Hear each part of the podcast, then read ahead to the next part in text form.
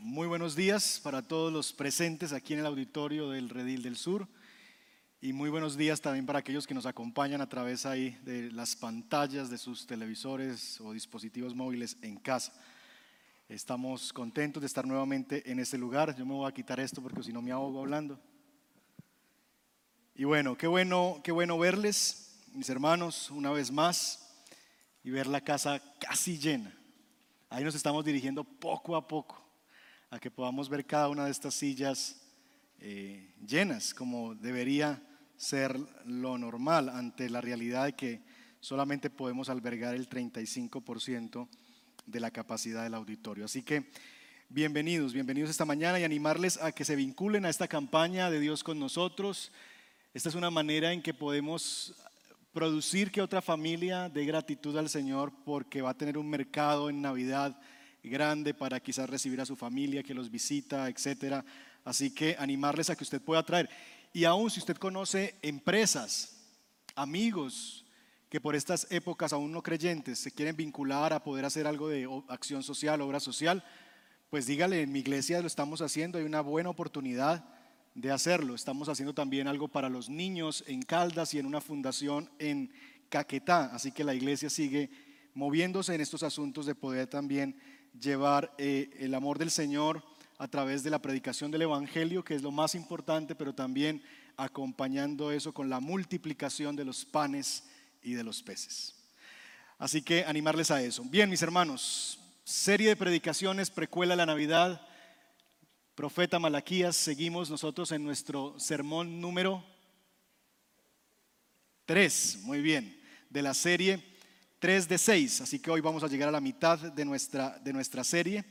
Y quiero invitarles a que usted vaya abriendo su Biblia. Hoy nos ubicamos en Malaquías capítulo 2, versos 10 al 16. Para aquellos que se están conectando o quienes nos visitan por primera vez, mi nombre es Jairo Suárez, soy uno de los pastores de la iglesia y estudiamos la Biblia expositivamente. ¿Qué implica eso? Que estudiamos verso a verso la escritura yendo por diferentes libros de la Biblia. El día de hoy vamos a estar en Malaquías capítulo 2, versos 10 al 16. Permítanme, antes de que leamos, eh, mencionar un poquito para ubicarnos en cómo nos llega el texto el día de hoy pensando en lo que vimos la semana anterior. La semana anterior fuimos desafiados y creo que Dios nos habló y nos sacudió fuertemente en el escenario de que Dios nos dejaba conocer a nosotros cómo se siente Él con lo que nosotros le podemos ofrecer. Y Dios dice y decía, si yo soy su Padre, ¿dónde está el honor que merezco? Si yo soy el Señor, ¿dónde está el respeto que se me debe? Esa era la pregunta que Dios formulaba la semana pasada y nos formulaba. Y dijimos que nuestra adoración comunitaria va a decir mucho del concepto en el que nosotros tenemos el nombre del Señor. Hablábamos de la repetición en el texto de el Señor Todopoderoso, el Señor Todopoderoso, y que básicamente lo que Dios está quejando es que el pueblo de Dios tiene en muy baja estima su nombre. Entonces le presentan cualquier clase de sacrificios, cualquier clase de adoración, hacen las cosas que deben hacer, pero lo hacen de una manera inapropiada. ¿Por qué? Porque pues es para el Señor. Entonces, como es para el Señor, no requiere esfuerzo, no requiere amor, no requiere belleza, sino requiere quizás hacerlo y ya. Y fuertemente el Señor nos amonestó la semana pasada sobre eso. El día de hoy Dios nos va a sacar de la adoración comunitaria, de las puertas del templo, y se va a meter a la sala de nuestra casa. Y nos va a sentar en la sala a los matrimonios de la iglesia y nos van a decir, venga pues papito, venga pues mamita, vamos a hablar. Entonces, ya Dios, la reprensión respecto a nuestra adoración comunitaria fue la semana pasada, ahora Dios nos dice, ya está ahí, ya ustedes escucharon lo que me desagrada a mí de su adoración comunitaria, ahora quiero entrarme a sus casas y hablarles acerca de lo que no está bien en sus matrimonios. Y la razón, mis hermanos, de esto es que el estado de nuestros matrimonios es un indicador de la condición espiritual del pueblo de Dios. Si hay algo que yo quisiera que ustedes se llevaran esta mañana, esta tarde de la predicación es esto.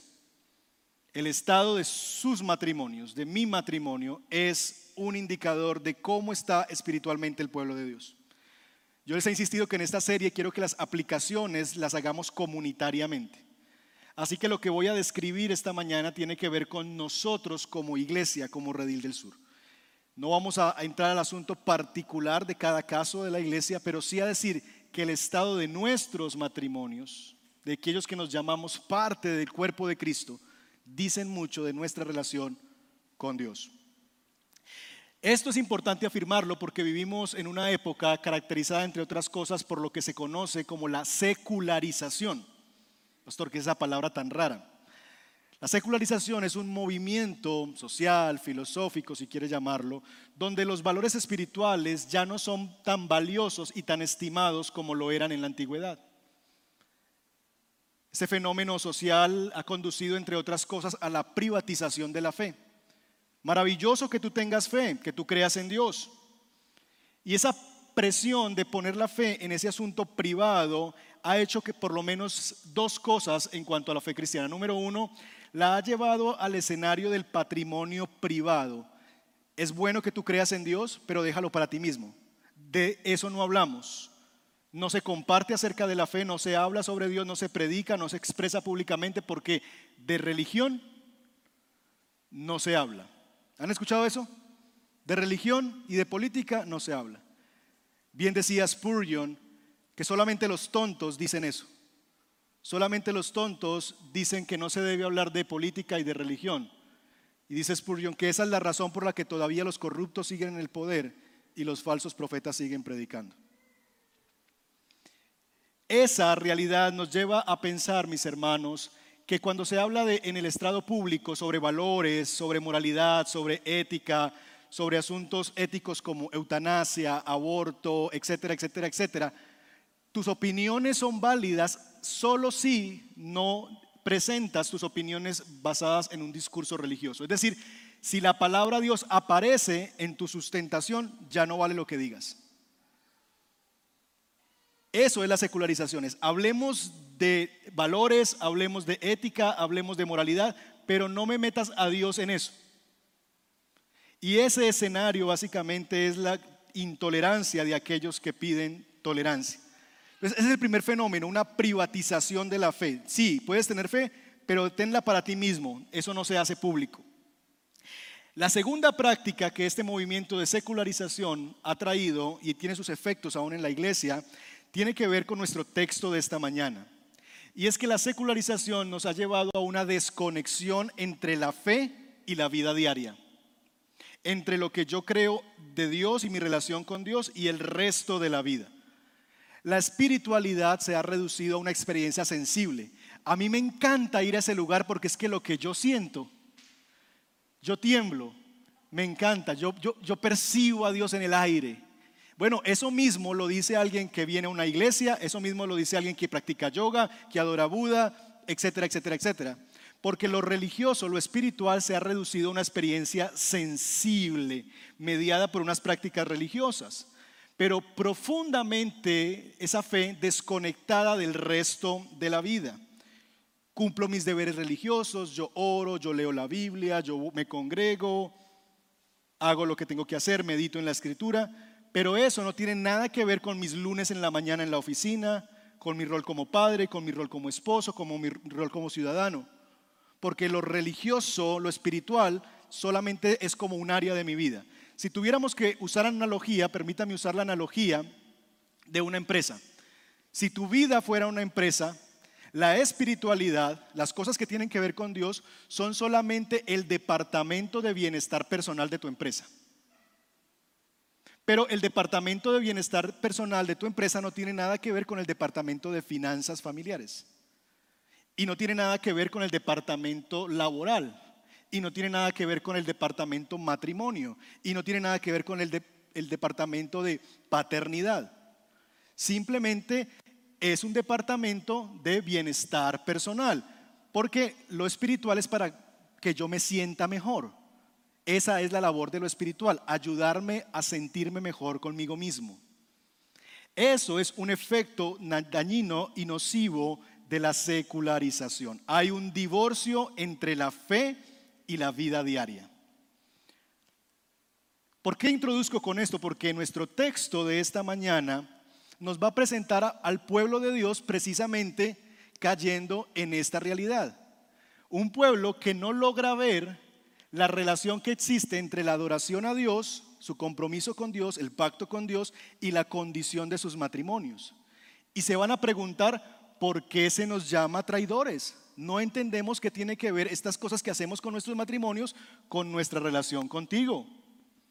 Y de nuevo, mis hermanos, mi anhelo esta mañana es que podamos ver que el estado de nuestros matrimonios es que un indicador del estado de nuestra condición espiritual.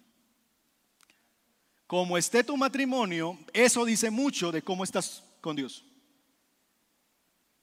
Malaquías capítulo 2, versos 10 al 16, si lo tiene, póngase en pie y sígame en la lectura, por favor. Malaquías capítulo 2, versos 10 al 16.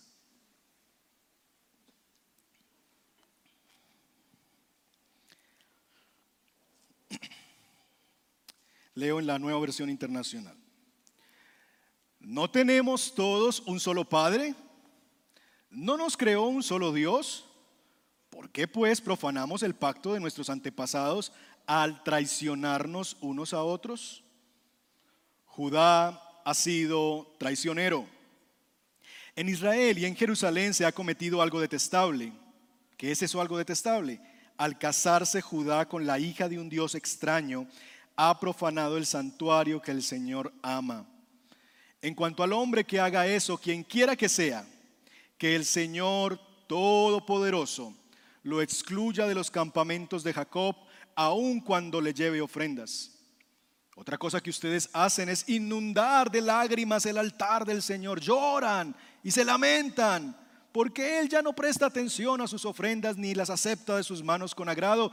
Y todavía se preguntan, ¿Por qué? Pues porque el Señor actúa como testigo entre tú y la esposa de tu juventud a la que traicionaste, aunque era tu compañera, la esposa de tu pacto. ¿Acaso no hizo el Señor un solo ser que es cuerpo y espíritu? ¿Y por qué es uno solo? Porque busca descendencia dada por Dios. Así que cuídense ustedes en su propio espíritu y no traicionen a la esposa de su juventud yo aborrezco el divorcio, dice el Señor Dios de Israel. Y al que cubre de violencia sus vestiduras, dice el Señor Todopoderoso. Así que cuídense en su espíritu y no sean traicioneros. Señor, danos tu gracia para predicar tu palabra, Señor, y para oírla. Señor, yo me escondo detrás de este púlpito que representa tu autoridad a tu pueblo la escritura que hoy va a ser predicada. Señor, y ruego que me des gracia, favor delante tuyo para comunicar tu verdad, porque sé que hay personas en este lugar que van a sentirse profundamente aludidas a tu palabra, ya sea porque tú les vas a confrontar con su pecado, o ya sea porque van a entrar en contacto con el dolor de haber sido abandonadas y dejadas ruego tu gracia y que tu Espíritu Santo esté en medio de nosotros y que esta palabra nos sirva como advertencia también a aquellos que por tu gracia y tu misericordia y tu fidelidad al día de hoy tenemos un matrimonio de mucha bendición. Pedimos la asistencia de tu Espíritu y lo pedimos, Padre, en el nombre de Jesús nuestro Señor. Amén. Amén. Bien, hermanos, pueden tomar su lugar. Este round inicia, ese tercer round de la confrontación entre Dios y el pueblo, inicia con el pueblo a la defensiva, en guardia. Y lo que usted lee en el versículo 10 es como una anticipo, una respuesta de una pregunta que nosotros todavía no hemos visto en el versículo 9. Es decir, hay una información que no se nos dio, porque el versículo 10 arranca inmediatamente con una defensa. No tenemos todos un solo Padre, no nos creó un solo Dios. ¿Por qué pues profanamos el pacto de nuestros antepasados al traicionarnos unos a otros? Al parecer, el pueblo ya sabía que esta, la acusación de Dios es porque ellos son traicioneros. Así que se ponen a la defensiva, presentan un argumento en el verso 10 de ¿por qué? ¿Por qué nos llamas traicioneros si todos somos, tenemos un mismo Padre, todos tenemos un mismo eh, Creador? Así que comenzamos ese round con una posición de defensa por parte del pueblo. Y la acusación que hay detrás de todo esto y que el pueblo se está defendiendo es ¿por qué se nos llama traidores? ¿Cuál es la traición que está cometiendo el pueblo? Y el pueblo le dice a Dios, explícame por qué no entendemos, por qué se nos llama traidores. Así que lo que vamos a hacer en esta mañana básicamente son dos cosas. Vamos a estudiar la traición como tal, en qué consiste la traición, y vamos a ver cómo se relaciona eso con Dios. Dos puntos solamente, la traición y la relación con Dios. En el verso 11 está la acusación del Señor. Judá ha sido traicionero. Nuevamente, como la semana pasada, quiero pedirles que puedan acompañarme en sus Biblias y me ayuden a buscar cuántas veces aparece la palabra traición o sus derivados, palabras similares a traición. Mire conmigo su Biblia y me dice cuántas veces usted ve la palabra traición, traicionaste, traiciones, traicioneros, etc. ¿Cuántas veces aparece en esta narración, verso 10 al 16, la palabra traicioneros?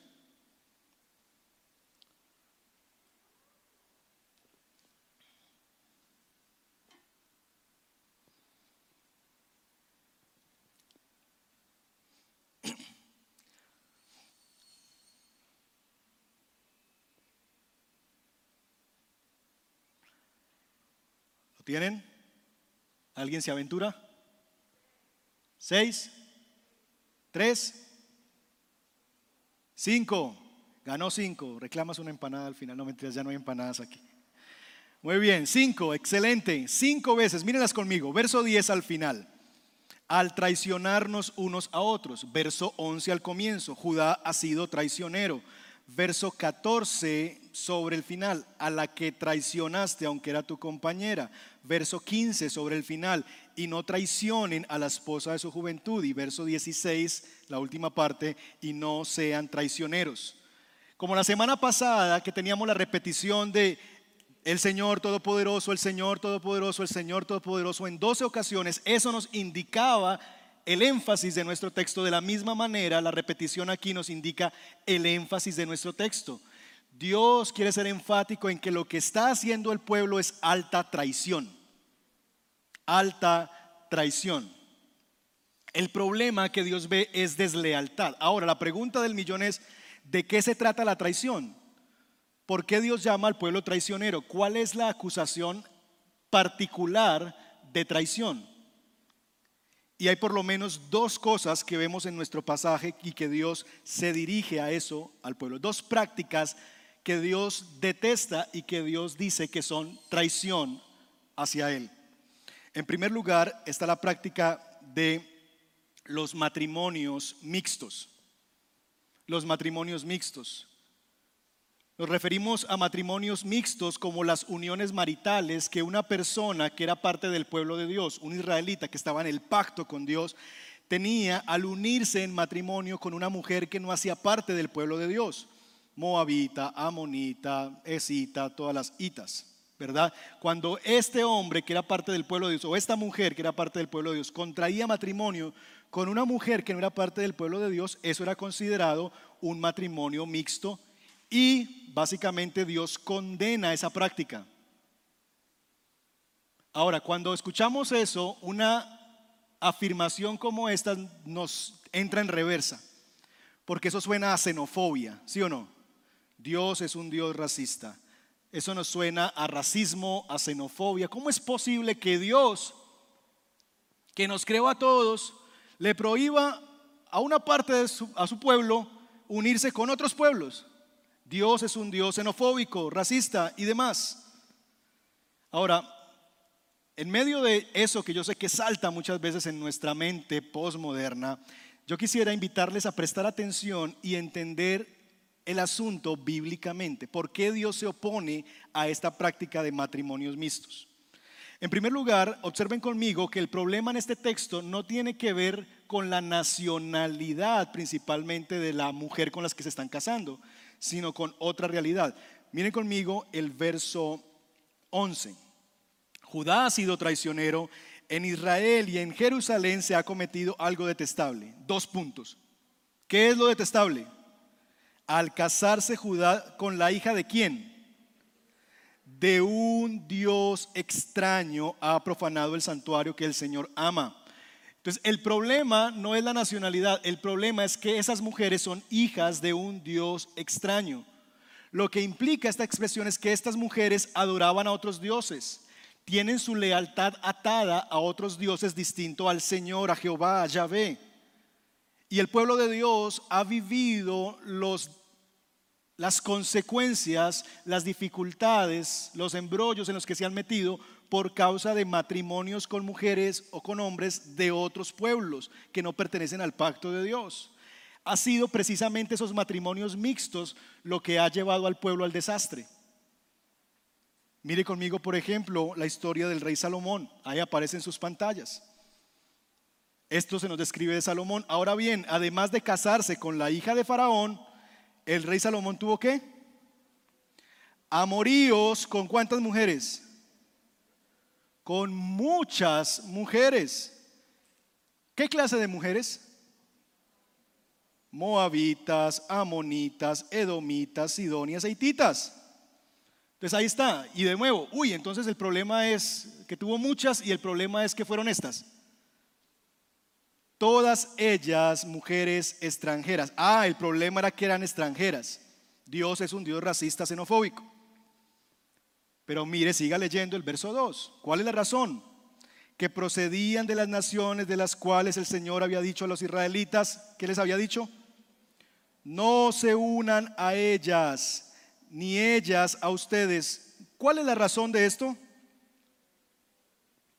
¿Por qué Dios había prohibido esas uniones?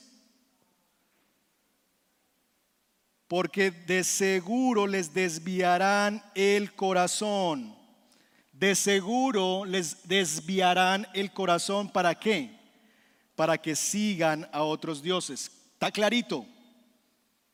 Lo que Dios había dicho es, no se unan a mujeres que no adoran al Señor, porque lo que va a pasar es que esas mujeres van a hacer que se les desvíe el corazón.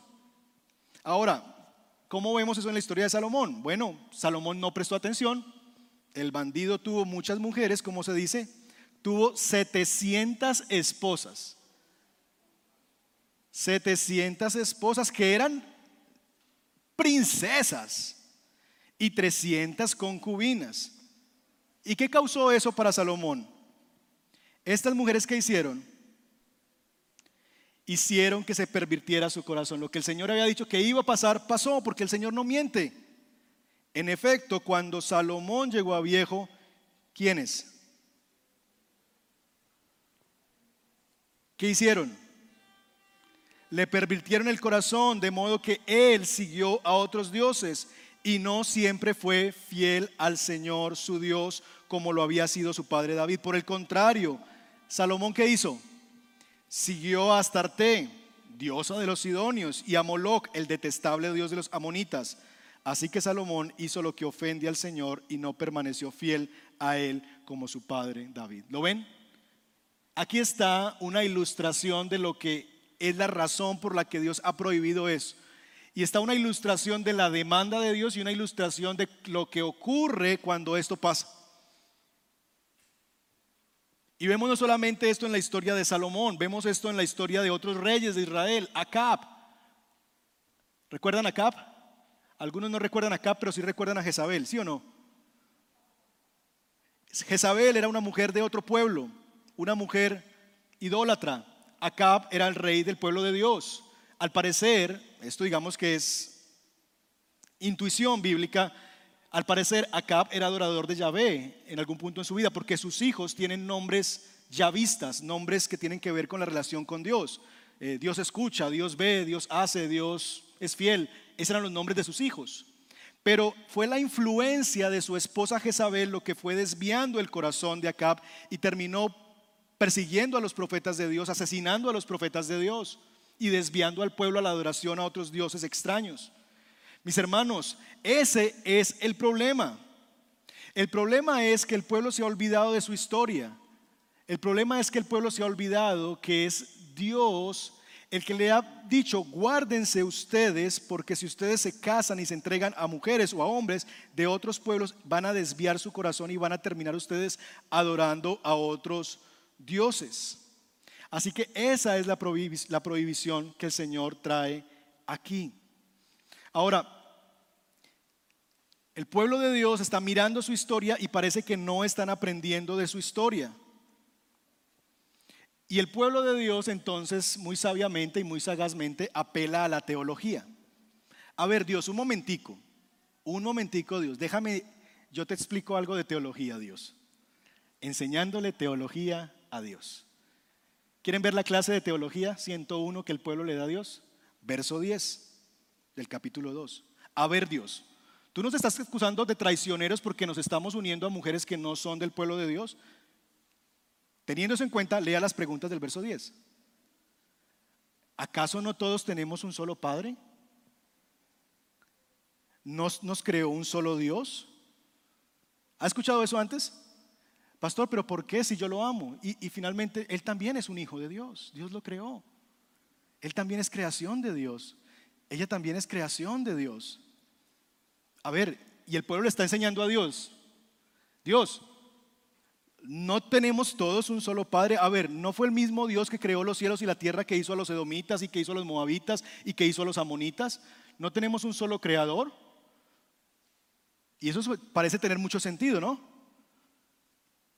Y el, punto es que el pueblo se ha olvidado de la realidad. Y de nuevo, como casi siempre Satanás opera en las mentiras y el pecado opera en las mentiras, hay una parte que es verdad y otra que es mentira. ¿Cuál es la parte que es verdad? Todos tenemos un mismo creador. ¿Cuál es la, la mentira? Todos tenemos un mismo Padre. No, incorrecto, erróneo, no es así. Todos hemos sido creados por Dios, somos creación de Dios, pero no todos podemos llamar a Dios Padre. El pueblo de Israel se ha olvidado de que la razón por la que ellos se pueden llamar hijos de Dios no es porque por nacimiento. Ya lo vimos en el capítulo 1, en el primer sermón de esta serie. ¿Cuál es la justificación que Dios da para el amor? Israel, yo los he amado. Y el pueblo le pregunta, ¿por qué nos has amado? ¿Qué responde Dios? Amé a Jacob y aborrecí a Saúl. La razón por la que Dios presenta es la elección. Bueno, es la misma razón por la que nosotros somos hijos de Dios. ¿Por qué somos hijos de Dios? Porque Dios ha decidido ser nuestro Padre. Él fue el que tomó la iniciativa y entró en pacto con nosotros. Así que no todos somos hijos de Dios. No todos podemos llamar a Dios Padre. Llaman a Dios Padre y son hijos de Dios aquellos que han entrado en pacto con Dios. Oseas, lo leímos la semana pasada. Israel se llama mi hijo. Desde niño guía a Israel y le dije mi hijo. Israel llama a Dios su Padre. Y Dios dice, capítulo 2, leímos la semana pasada, verso 2. Ustedes me llaman Padre. Y Dios no dice, eso es mentira. No, es verdad, yo soy su Padre. Lo que Dios está diciendo es, no me dan el honor que merece un Padre pero Dios afirma que es Padre de Israel, porque es verdad. Así que mis hermanos, lo que Israel está diciendo, está olvidando es que es Israel el que tiene un pacto especial con Dios. Israel, eres mi hijo, no por creación, sino por pacto. Y yo sé que esa idea nos choca a nosotros. Nos entra nuevamente en reversa. Esa idea de que Dios tiene un pueblo separado, que Dios tiene un pueblo distinto al mundo que hay unos que son hijos de Dios y otros no. Que, hay una distinción que Dios hace porque Él la hace. Y nos choca esa realidad. Por eso conceptos como membresía nos entran en reversa. Porque ¿cómo es posible? Si yo voy a esa iglesia, yo también soy un miembro. Todo lo que signifique una distinción que Dios haga para reconocer a su pueblo y quien no es pueblo, nos choca a nosotros desde el Antiguo Testamento y hasta el día de hoy. El punto, mis hermanos, es que esas distinciones lo que ayuda a comunicar es que Dios es un Dios que hace pactos con su pueblo. Dios en Israel ha tenido un pueblo santo, un pueblo que Él ha apartado y que como es un pueblo santo, la palabra santo significa apartado, es un pueblo apartado, ese pueblo debería permanecer así, apartado, distinto de las demás naciones. ¿Por qué?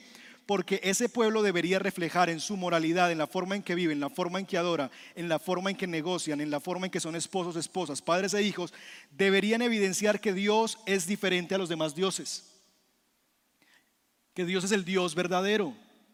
Así que esa prohibición de los matrimonios mixtos no era un tema de racismo, sino un tema de santidad.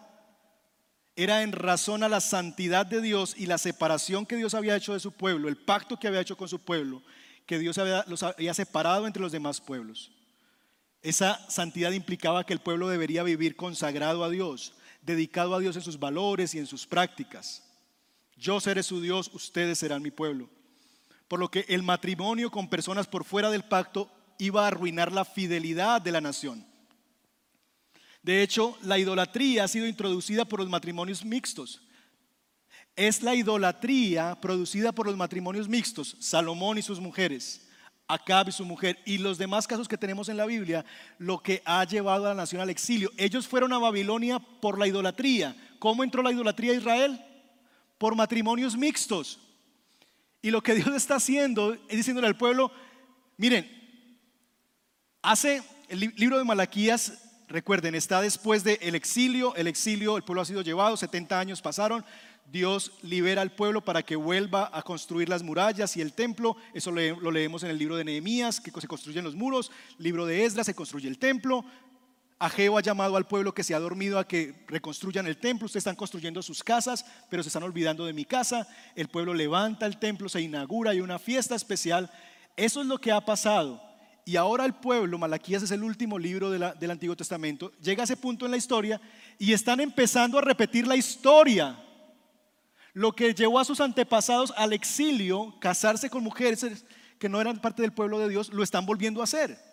Si usted lee el libro de Esdras y de Nehemías, ahí está esa insistencia de Esdras, ahí está la insistencia de Nehemías. No lo hagan, no lo hagan, no lo hagan. ¿Por qué? ¿Porque Dios es racista? No, porque Dios quiere proteger a su pueblo que es santo y apartado para Él.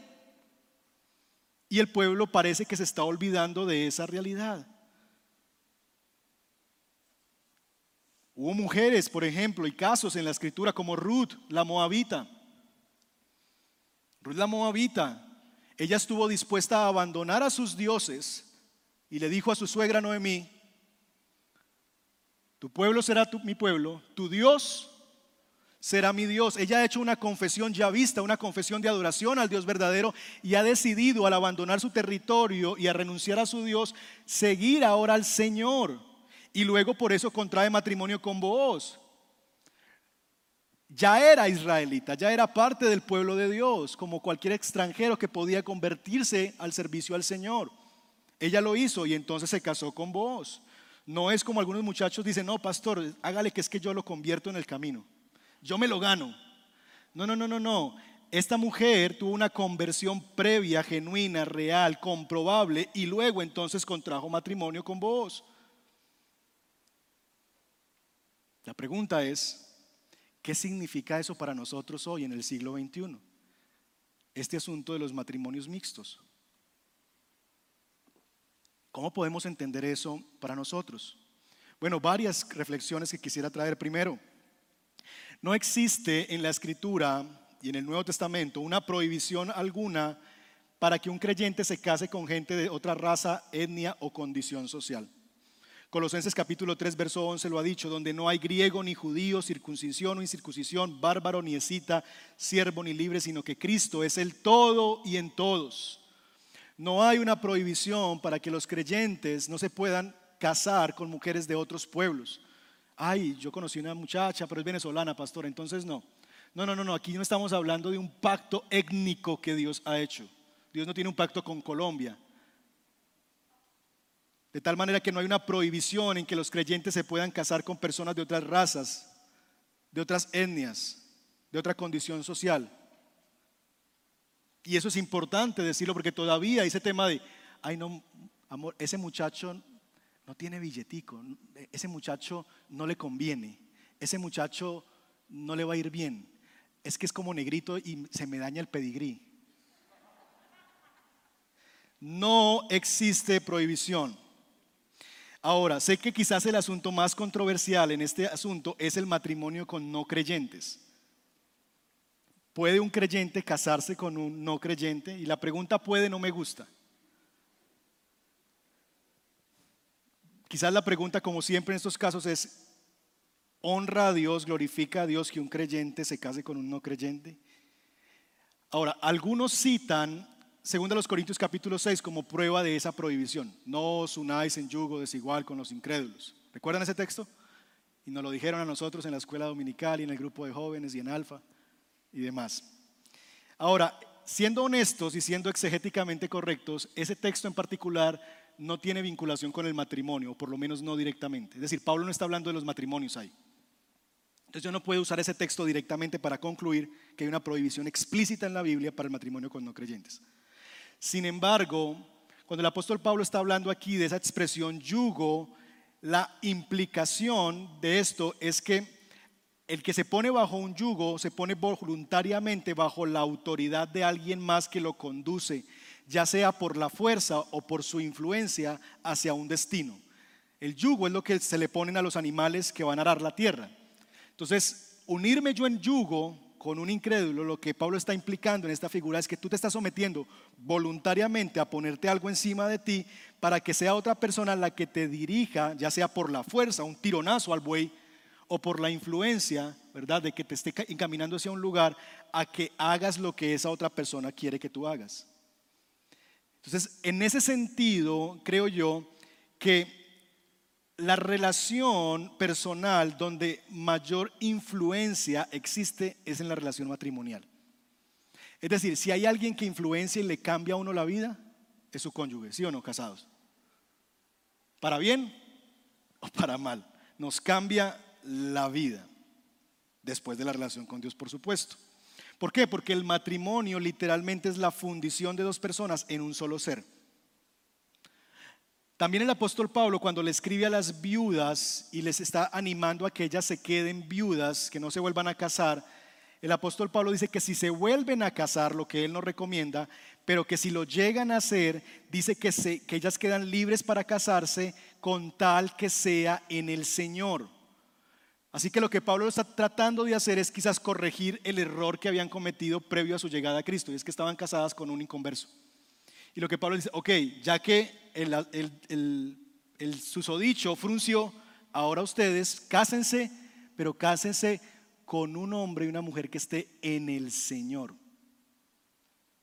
De tal manera que la sabiduría nos diría que un cristiano no debería contraer matrimonio con un no cristiano. ¿Por qué? Porque eso puede conducirle no solamente a problemas matrimoniales, ¿saben las cantidad de historias y consejerías que han pasado por esta oficina pastoral, por esta situación? Sino también le va a conducir a esa persona, a ese hombre o a esa mujer, a que como se ha puesto un yugo voluntariamente, esta persona lo puede ir alejando paulatinamente del Señor. ¿Cuántos casos no he escuchado de eso? Porque esa persona, ese hombre puede obligarle o presionarle a hacer cosas que van a deshonrar al Señor. El hombre le está armando planes o la chica le está armando planes cada domingo. Este fin de semana nos vamos para el retiro. El otro semana nos vamos para San Pedro. El de arriba nos vamos para Santa Fe de Antioquia. Y la muchacha diciendo, ay pastor, yo me quiero congregar. Pero el hombre no tiene temor de Dios, entonces no tiene ni cinco de idea ni de interés de que su esposa se congregue. Y yo puedo seguirle mencionando cantidad de ejemplos sobre este asunto. Pero no solamente la preocupación es que puede desviar el corazón del Señor, sino que hay una preocupación adicional que el texto nos narra y está en el verso 15. Mire conmigo el verso 15. ¿Acaso no hizo el Señor un solo ser que es cuerpo y espíritu? ¿Y por qué es uno solo? Y aquí está la razón. Porque busca descendencia dada por Dios. Este es un texto de difícil traducción, pero quizás lo que la idea general del versículo es que una de las razones adicionales por la que Dios quiere proteger que los matrimonios se den dentro del pacto con Dios no tiene que ver solamente con la pareja, el esposo y la esposa, sino que tiene que ver con la descendencia que surja de allí. Y es que pongámoslo en un plano de nuestros, de nuestros días. ¿Cuántas personas no han sufrido? Pastor, es que él quiere que bauticemos el bebé. Y ella está rascándose la cabeza diciendo, no, eso no, no me lo deja traer a la iglesia, pastor. Yo le leo la Biblia y me esconde las Biblias. Pastor, el amiguito en el colegio lo golpeó y yo le estoy enseñando que Cristo puso la otra mejilla y que él debe denunciarlo ante las autoridades, decir a su profe lo que le hizo. Y él lo que está diciendo, no sea pendejo, dele usted también. ¿Ven el asunto? ¿Ven la complejidad sobre nuestras generaciones? El niño está viendo que la mamá tiene una virgen allá, pero que el papá dice que eso está mal. Y el niño crece como que, a ver, papá, mamá, ¿qué es esto? O sea, no, no, no veo. Se enloquece el pobre niño. Y la preocupación del texto es también eso, son las generaciones que van de venir. ¿A qué Dios adorarán esos hijos de matrimonios mixtos? Cuando el hombre del pueblo de Dios quiera llevarlo al templo a ofrecer sacrificios, pero su esposa quiera llevarlo a ofrecérselos a Moloch.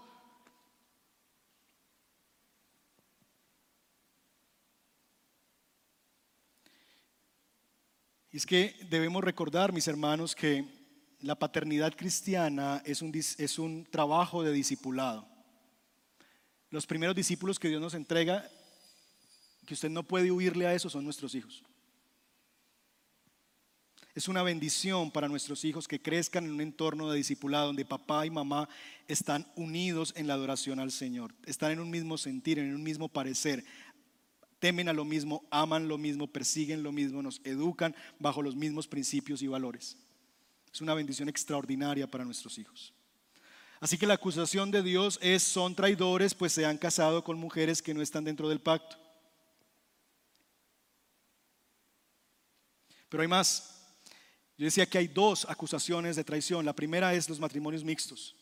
Jóvenes, chicos que están aquí, escuchen. No hay muchos, pero escúchenme, solteros. No se casen con un hombre y una mujer que no teme al Señor. Por favor. No se crea el cuento de que es que yo me lo gano, pastor. Lo único que le falta ser cristiano, le falta todo. El hecho de que haya un caso entre 500 no quiere decir que el tuyo será el otro. ¿En qué eso ocurre? Y no te estoy diciendo que, pastor, pero es que los de la iglesia también son así, esos muchachos de la iglesia son también. No te estoy diciendo que te cases con un muchacho de la iglesia. Porque a la iglesia también entra gente por contrabando. ¿Sí o no? Decir, caras vemos.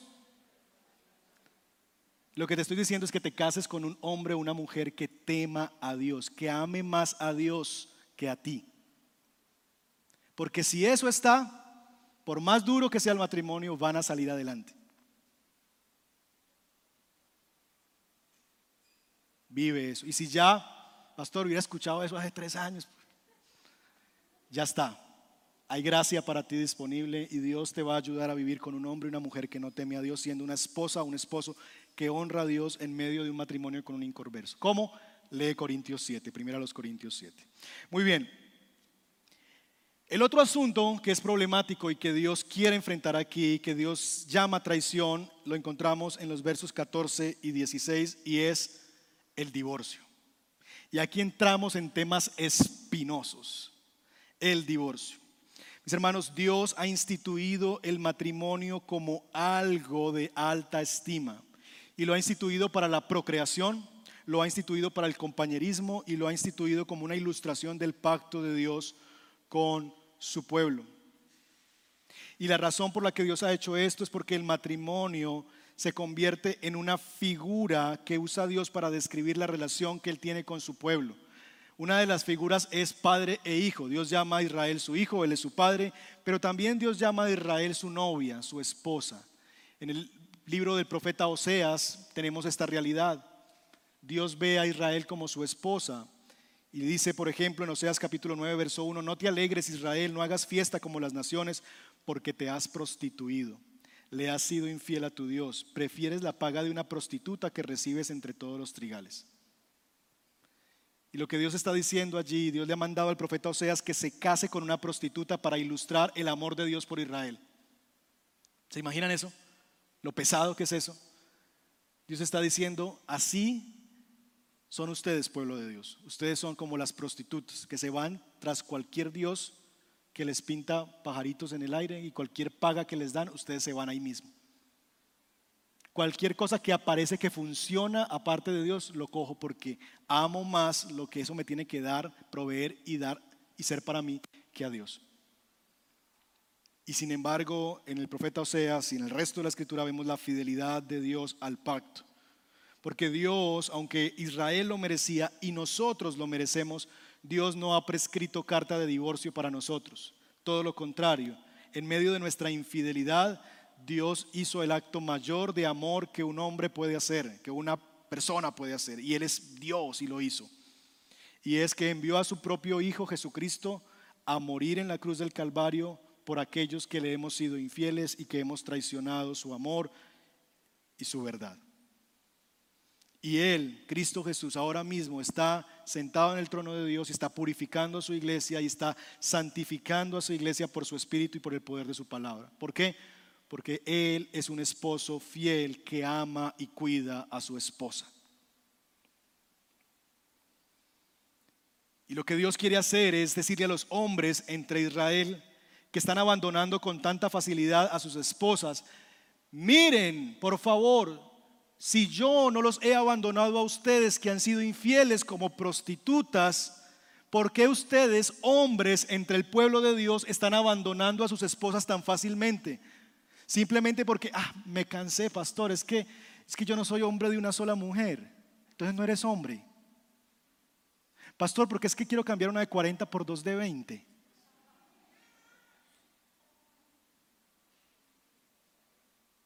¿Sabes qué dice Dios? Y Dios está diciendo, ¿te das cuenta que tienes que yo tengo un pacto contigo y que te he mostrado mi amor, mi fidelidad y aunque tú has sido tan infiel, yo sigo ahí, no te he rechazado, no te he tirado a tu destino, te sigo mostrando mi amor y mi compasión y tú en vez de mostrar eso mismo con la mujer de tu juventud, ahora la estás abandonando porque encontraste una mejor fuera de Israel. Y Dios dice acerca de esa práctica, verso 16, yo aborrezco el divorcio, dice el Señor Dios de Israel. No es que Dios a Dios no le guste el divorcio, Dios lo aborrece. ¿Por qué Dios aborrece el divorcio? La razón por la que Dios aborrece el divorcio es porque ama al matrimonio porque el matrimonio es una expresión gloriosa, preciosa de lo que es su amor por su pueblo. Mire cómo se describe el matrimonio en el texto, se lo puede ver en diferentes maneras. Se le llama a la esposa la compañera, la esposa de tu pacto, la esposa de tu juventud. Y Dios está diciendo, el divorcio es un acto de alta traición y yo lo aborrezco. Tan serio es el asunto que Dios dice, yo me voy a parar como testigo. Mire conmigo el verso 14. Y todavía preguntan por qué. Y ahorita vamos a ver esa pregunta. Pues porque el Señor actúa como un testigo entre tú y la esposa de tu juventud. El cuadro es el siguiente. Tú vas delante de un juez por justicia a divorciarte. Dices, ya no quiero vivir más con esta mujer, ya no quiero vivir más con este hombre, cualquiera que sea que esté pidiendo el divorcio. Y Dios dice, ok, los escucho, yo me paro aquí al frente como tu testigo. ¿Qué tienes para decir? ¿Ven el peso de eso? Yo estoy aquí como, como testigo para poder ver quién es el culpable de esta ruptura, de este abandono matrimonial. Yo soy tu testigo, en tu favor o en tu contra. ¿Ven el peso de eso? Dios es el testigo de lo que yo he hecho con la esposa de mi juventud, la compañera de mi pacto y Dios se llama testigo y se pone al frente para eso.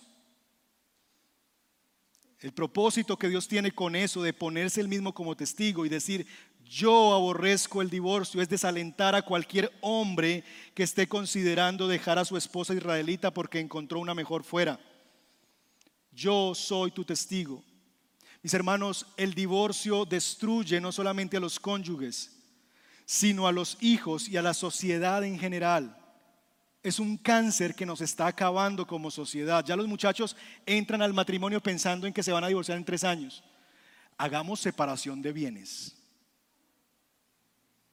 Siempre en las consejerías prematrimoniales digo, no hagan eso. Si usted tiene miedo de que el otro se quede con eso, si usted no es capaz de confiarle sus recursos a su cónyuge, ¿por qué le vas a confiar tu vida en un matrimonio? Si el otro no te genera la confianza de que tú te le entregues tus bienes, ¿por qué? ¿Qué es lo que te está comunicando eso a ti mismo? Que amas más a tus bienes que a tu propia vida. ¿Sí o no? Porque yo me entrego en cuerpo, yo me entrego emocionalmente, yo me entrego socialmente. Pero con mis bienes no, no, no, mis bienes yo sí los guardo. ¿Qué está comunicando eso acerca de ti mismo?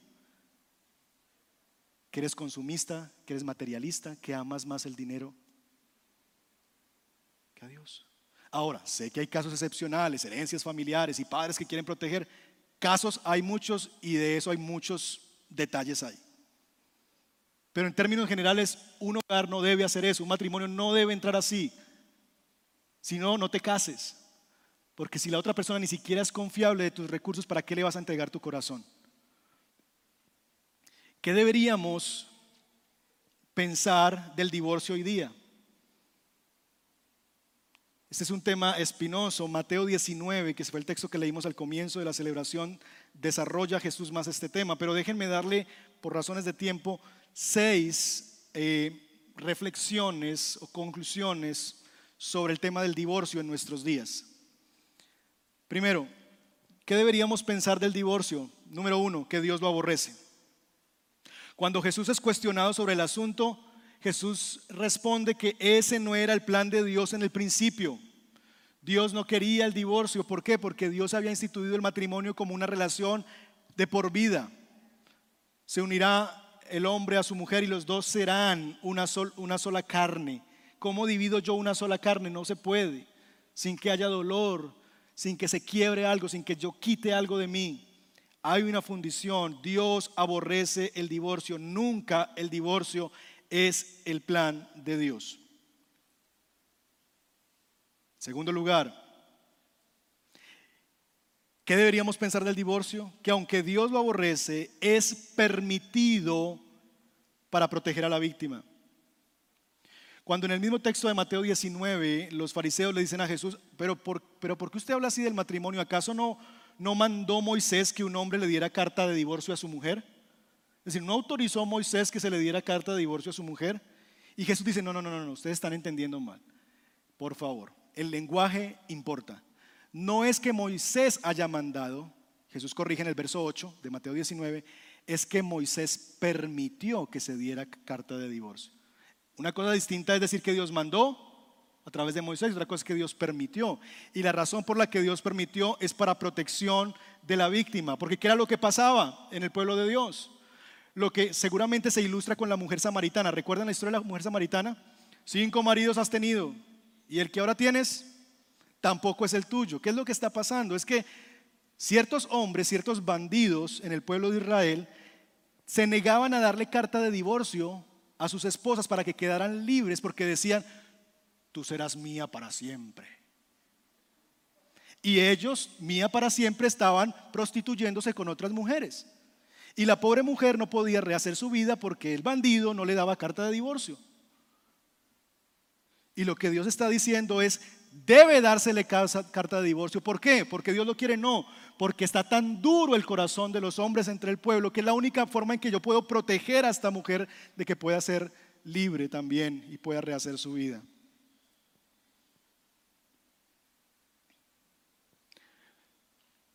¿En qué casos se puede dar el divorcio. Bueno, vamos a ver eso un poquito más adelante. Tres, ¿qué deberíamos pensar del divorcio? Que debemos, por causa de lo que es el divorcio, aborrecible, debemos honrar y tener en alta estima el matrimonio para que el divorcio jamás se normalice.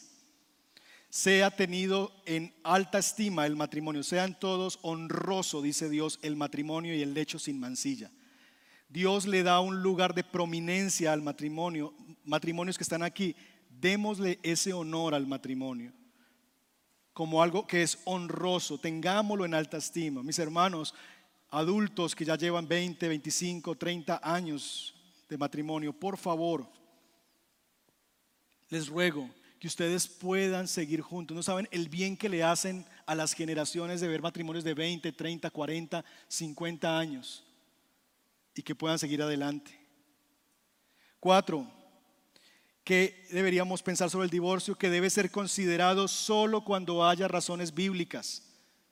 ¿Cuáles son las razones bíblicas que la escritura entrega? Infidelidad conyugal y abandono. Un hombre que maltrata a su esposa físicamente ha demostrado que la quiere abandonar, que la ha abandonado. Cuando hay razones bíblicas, debe ser considerado solamente allí. Y digo y añado yo, no el Señor. Y aunque habiéndolas, el ofensor no muestre señales dignas y fidedignas de arrepentimiento, siempre aconsejo en consejería matrimonial cuando hay casos de adulterio en los matrimonios, que luchen por rescatar su matrimonio. Y si el hombre está dando señales dignas y genuinas de arrepentimiento, mujeres, luchen por eso. Y si es al revés, hombres, luchen por eso, por restaurar su matrimonio. Quinto, ¿qué deberíamos pensar sobre el divorcio? Que si se concede el divorcio por razones no bíblicas, pastor, me cansé de él. Tanta cantaleta, pastor, ya me cansó de ella. Pastor, es que cuando yo veo las fotos del matrimonio y como ella era de bonita y ahora cuando yo la veo, no, pastor, ya. Pastor, es que, es que no mantiene en la casa. Pastor, es que ya no me lleva flores. Pastor, ¿hace, ¿hace cuánto no me lleva de vacaciones? Cuando son por razones no bíblicas, la pareja sigue casada a los ojos de Dios, por lo que un nuevo matrimonio sería adulterio. Si te divorcias por razones no bíblicas, si te quieres volver a casar, Dios considera ese nuevo matrimonio como un adulterio.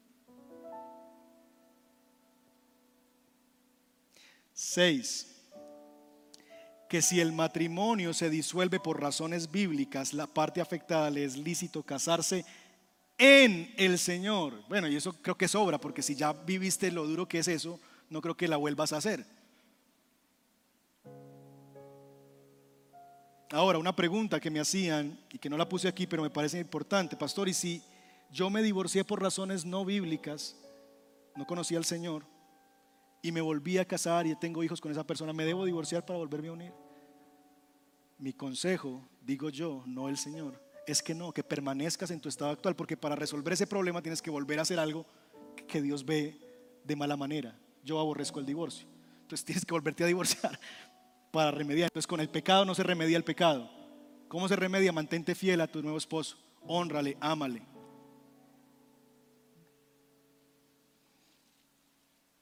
¿Y eso qué tiene que ver con Dios?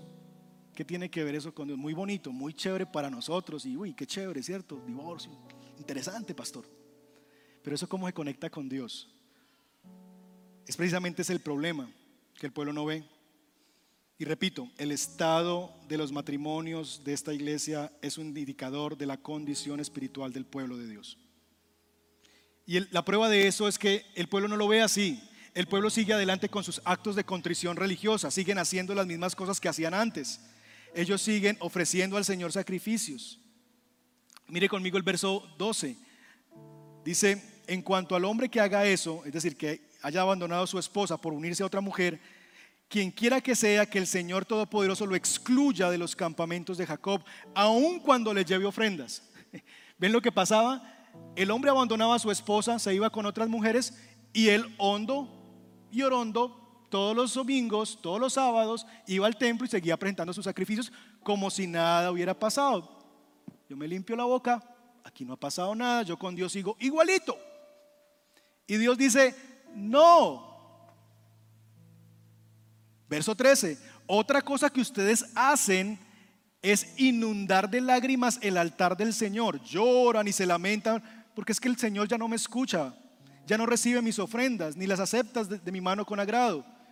Entonces, el mismo caso, este bandido ha hecho eso, o esta bandida ha hecho eso, y sigue presentándole a Dios sacrificios, ofrendas, y viene a la iglesia, ay Señor, y Dios dice, ¿en serio me están preguntando por qué no los escucho? ¿En serio me estás preguntando por qué yo no recibo esa ofrenda con agrado? Bien lo dijo el profeta Samuel. ¿Qué le agrada más al Señor? que se le ofrezcan holocaustos y sacrificios o que se le obedezca en lo que Él dice? ¿Cuál es la respuesta? El obedecer vale más que el sacrificio y el prestar atención más que la grasa de carneros. Si tú estás viviendo en una relación de adulterio, si has abandonado a tu esposa, a tu esposo por cualquier cosa, y sigues pensando que puedes vivir con Dios como si nada hubiera pasado, no es así, mi amigo. Te invito a pensar, y amiga mía, si aún si eres creyente, porque tus obras no comunican que lo seas. Repito, el estado de nuestros matrimonios es un indicador de la condición espiritual del pueblo de Dios. Si no estamos honrando el santo estado del matrimonio, no podemos pretender que Dios atienda nuestros ruegos. ¿Por qué Dios no me escucha? ¿Por qué mis oraciones no son atendidas? ¿Por qué tal cosa? Dios dice, ¿y todavía preguntan por qué?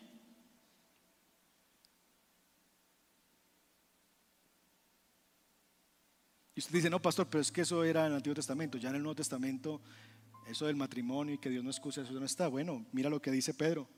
Primera de Pedro, capítulo 3, verso 7. De igual manera, ustedes, esposos, sean comprensivos en su vida conyugal, tratando cada uno a su esposa con respeto. Entonces, aquí están las cosas. Comprensivos en su vida conyugal. ¿Qué otra cosa? Tratando cada uno a su esposa con qué? Con respeto, ya que como mujer es más delicada y ambos son herederos del grato don de la vida. Así si hacen esto, entonces ¿qué va a pasar? Así, nada estorbará las oraciones de ustedes.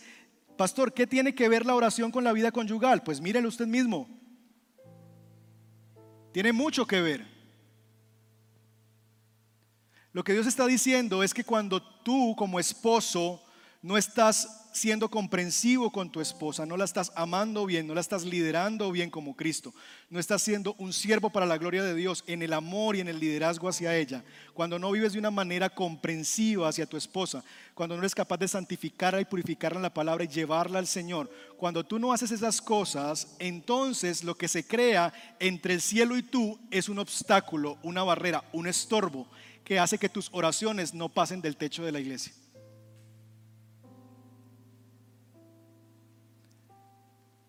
Cuando no vivimos en nuestros matrimonios de una manera que honra al Señor, nuestras oraciones tienen estorbo.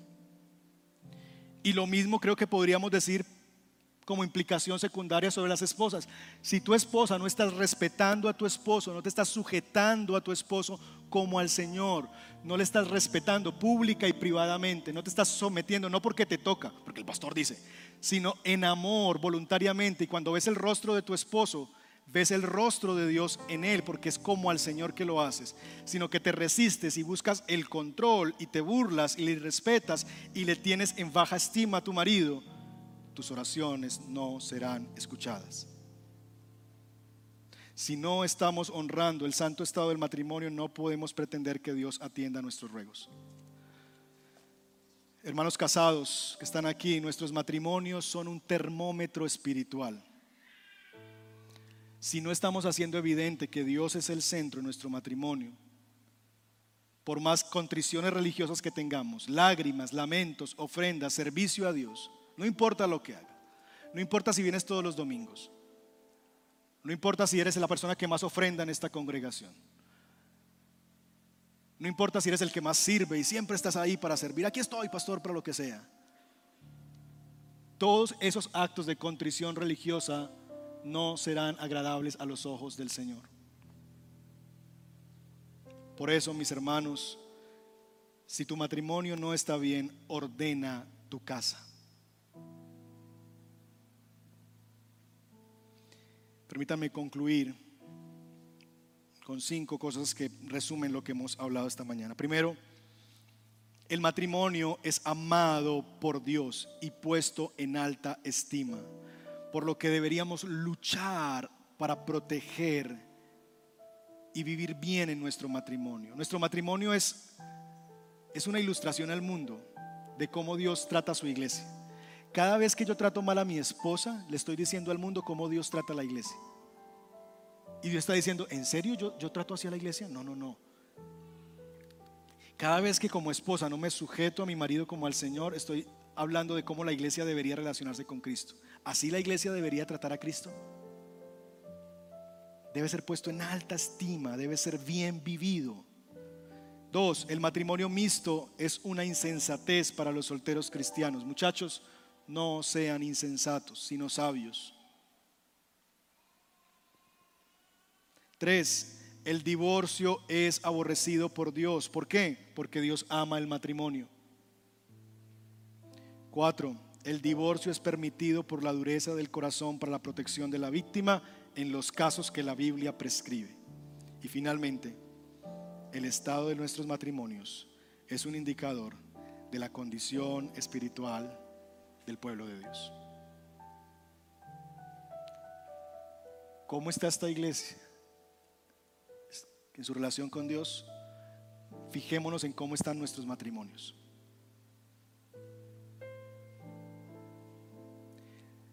Dios nos ha sacado del templo la semana pasada y nos confrontó con nuestra adoración comunitaria. Ahora Dios se ha metido a la casa y nos ha sentado en la sala y nos ha confrontado a esposo y a esposa y nos ha llamado a cuentas. ¿Cómo vamos a responder al Señor esta mañana? Cierra tus ojos y medita en lo que has escuchado y responde a Dios. Dios es tu testigo, no yo. Dios es tu testigo. Saldrás absuelto o culpable.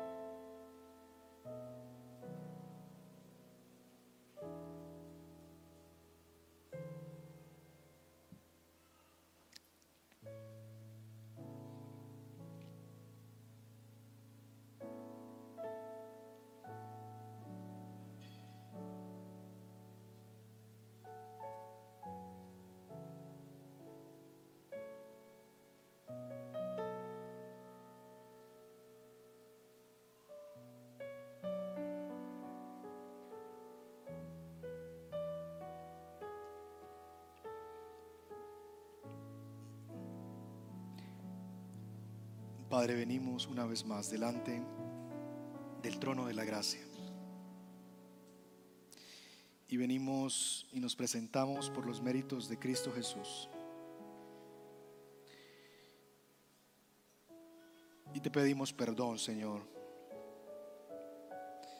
Te pedimos perdón en primer lugar porque muchas veces hemos vivido nuestra fe, nuestra relación contigo como un asunto privado como un asunto desconectado de la vida diaria y no logramos ver qué tiene que ver nuestros matrimonios problemáticos, nuestro abandono a nuestras esposas o nuestra rebeldía y control hacia nuestros maridos como un asunto que tiene que ver contigo. Y muchas veces, Señor, viviendo conscientemente en matrimonios que no te honran y buscando nosotros vivir de esa manera, pecando contra nuestros cónyuges. Venimos y presentamos nuestras lágrimas, nuestra adoración y nos preguntamos, ¿por qué no me escuchas? Y vivimos muchas veces vidas desconectadas, Señor. Gracias por recordarnos una vez más que todo tiene implicaciones espirituales. Porque somos un solo ser. Y nuestra vida no está repartida en departamentos independientes todo se conecta contigo, porque tú eres el núcleo que le da vida a todo. Y si tú no estás en el centro de ese núcleo para irradiar el resto con la vida que tú das, entonces hay otra cosa que está allí. Nuestro ego, nuestro orgullo, nuestra vanagloria. Y te pedimos perdón, Señor. Señor, yo vengo especialmente, Señor, a orar y rogarte por los hombres de esta iglesia, Señor. Que tenemos una enorme responsabilidad dada por ti de vivir como hombres de Dios. Esta reprensión, Señor, particularmente en Malaquías, aunque es para hombre y mujer en general, particularmente quienes estaban abandonando a sus esposas eran los hombres entre el pueblo. Yo te pido, Señor, que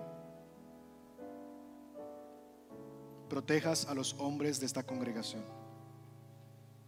y que quites todo pensamiento, Señor, que es contrario a ti, de abandonar a la esposa de nuestra juventud, de renunciar al pacto que tenemos con nuestra esposa. Haznos temblar y temer ante el hecho de que tú estás frente a nosotros esta mañana como testigo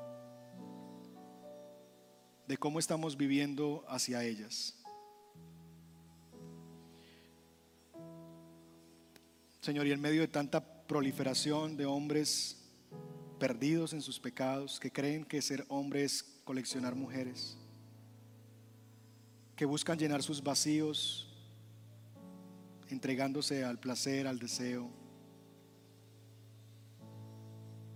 pero que llegan a casa cada día tan solos, tan perdidos, tan distantes. Te ruego que levantes en esta congregación hombres fieles a ti y a nuestras mujeres, hombres de Dios. Señor, no somos inmunes a la caída y pedimos que nos protejas a mí y a mis hermanos. Guárdanos, Señor, de caída. Ayúdanos a ser sabios y sensatos para no deslizarnos ni jugar con el pecado, creyendo que podemos controlarlo y que no nos vamos a quemar. Ayúdanos a ser radicales en decisiones que tenemos que tomar para sobreguardar el pacto que hemos hecho contigo con nuestra esposa.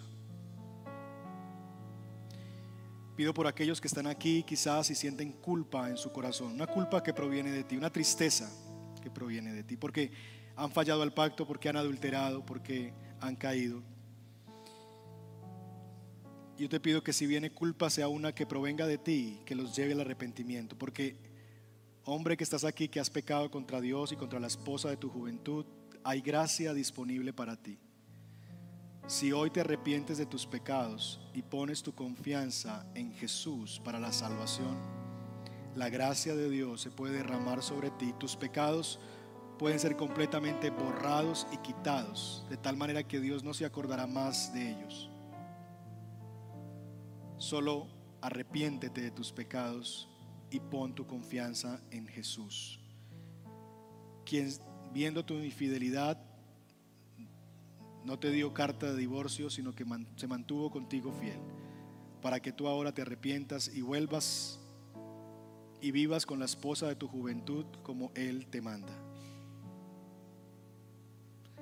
Gracias por aquellos que han sido perdonados y que están hoy día en su hogar y que han podido superar este asunto tan doloroso como un adulterio. Gracias Señor, manténlos en ti. Guárdalos de caída, Señor. Señor, oro también por mujeres que están aquí, que han sufrido el abandono, que han sufrido, Señor, la traición. Te ruego que sea tu Espíritu Santo dándoles consuelo, recordándoles que tú eres ese varón perfecto, que no les abandona jamás y que es fiel al pacto que ha hecho con ellas en Cristo. Y que aunque su padre, su madre, su esposo les deje, con todo el Señor les recogerá. Porque tú no abandonas a los que son tuyos. Y tú le eres fiel porque has hecho un pacto sellado con sangre en la cruz del Calvario. Que puedan tener certeza que son amadas que puedan tener certeza que son apreciadas, que puedan tener certeza de que tú no les vas a dejar ni abandonar jamás. Que no tengan el temor por su experiencia con su esposo de que tú también las vas a dejar. Jamás harás eso. Sosténles como hasta ahora lo has hecho. Guárdales como ahora lo has hecho. Manténles puras y fieles a ti. Y Señor, bendice nuestros matrimonios, porque quizás, aunque algunos de nosotros no nos estamos caminando hacia el divorcio, no hemos caído en adulterio. Quizás nuestros matrimonios están lejos de representar la relación tuya con la iglesia. Y vivimos de una manera fría, frívola, liviana nuestros matrimonios. Ayúdanos a ver lo profundamente espiritual que es nuestra relación matrimonial y los profundos efectos que tiene nuestra relación contigo. Porque el estado de nuestros matrimonios dice mucho del estado de nuestra relación contigo.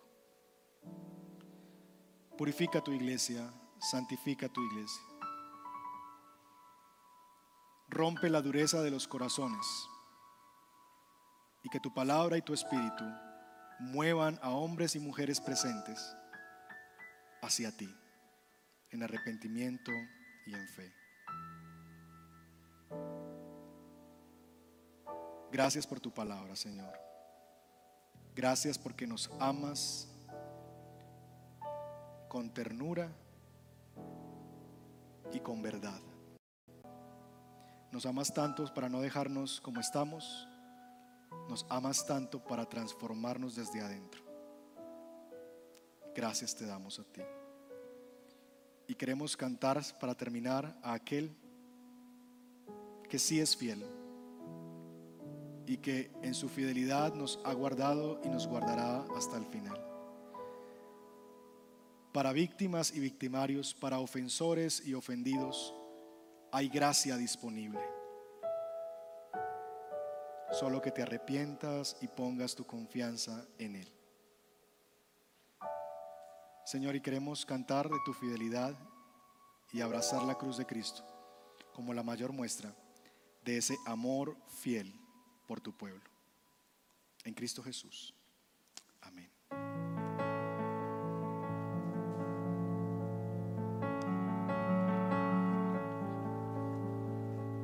Ves al Señor, lo que ha dicho lo ha hecho. No dudó, no falló, no faltó en sus promesas fiel como Él no hay ninguno que pueda dar a su Hijo para salvar. Hoy su sangre nos canta su fidelidad, su fidelidad es eterna prevalece sobre todo lo demás. Todo sostiene su fidelidad, su fidelidad me preserva, me da fuerzas cuando quiero renunciar me aferro a su fidelidad.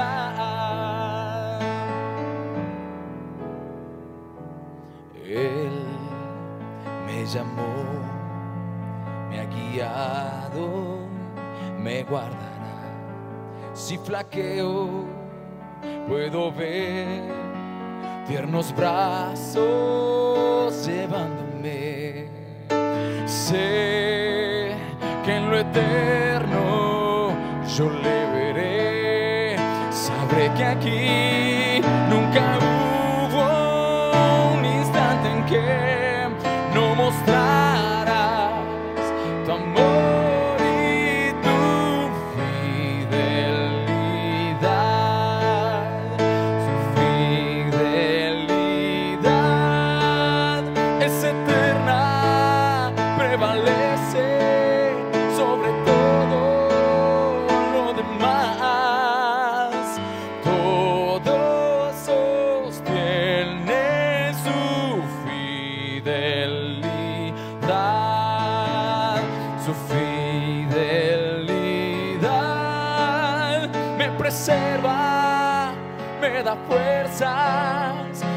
quiero renunciar. Me aferro a su fidelidad. Oh, tu fidelidad, tu fidelidad es eterna, vamos, prevalece sobre todo lo demás.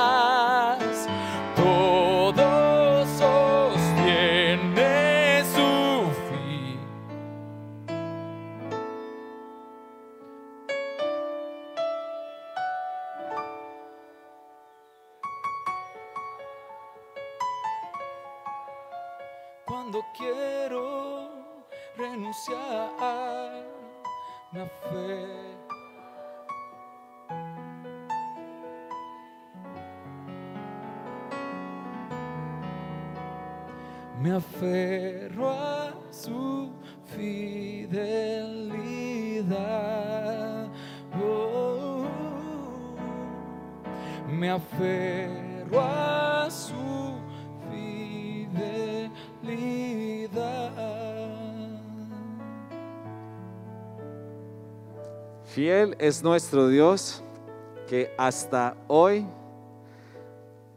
nos da el regalo de su palabra. Nos da el regalo de poderla escuchar.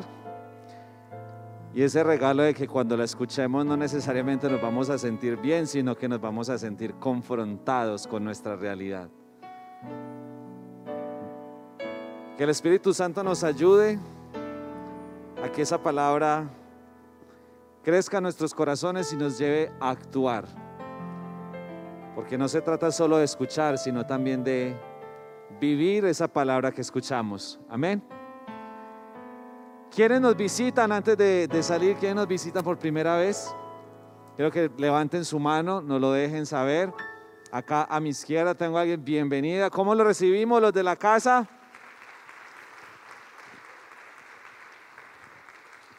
A todos les deseo una feliz semana y que el Señor les bendiga. Cuídense mucho.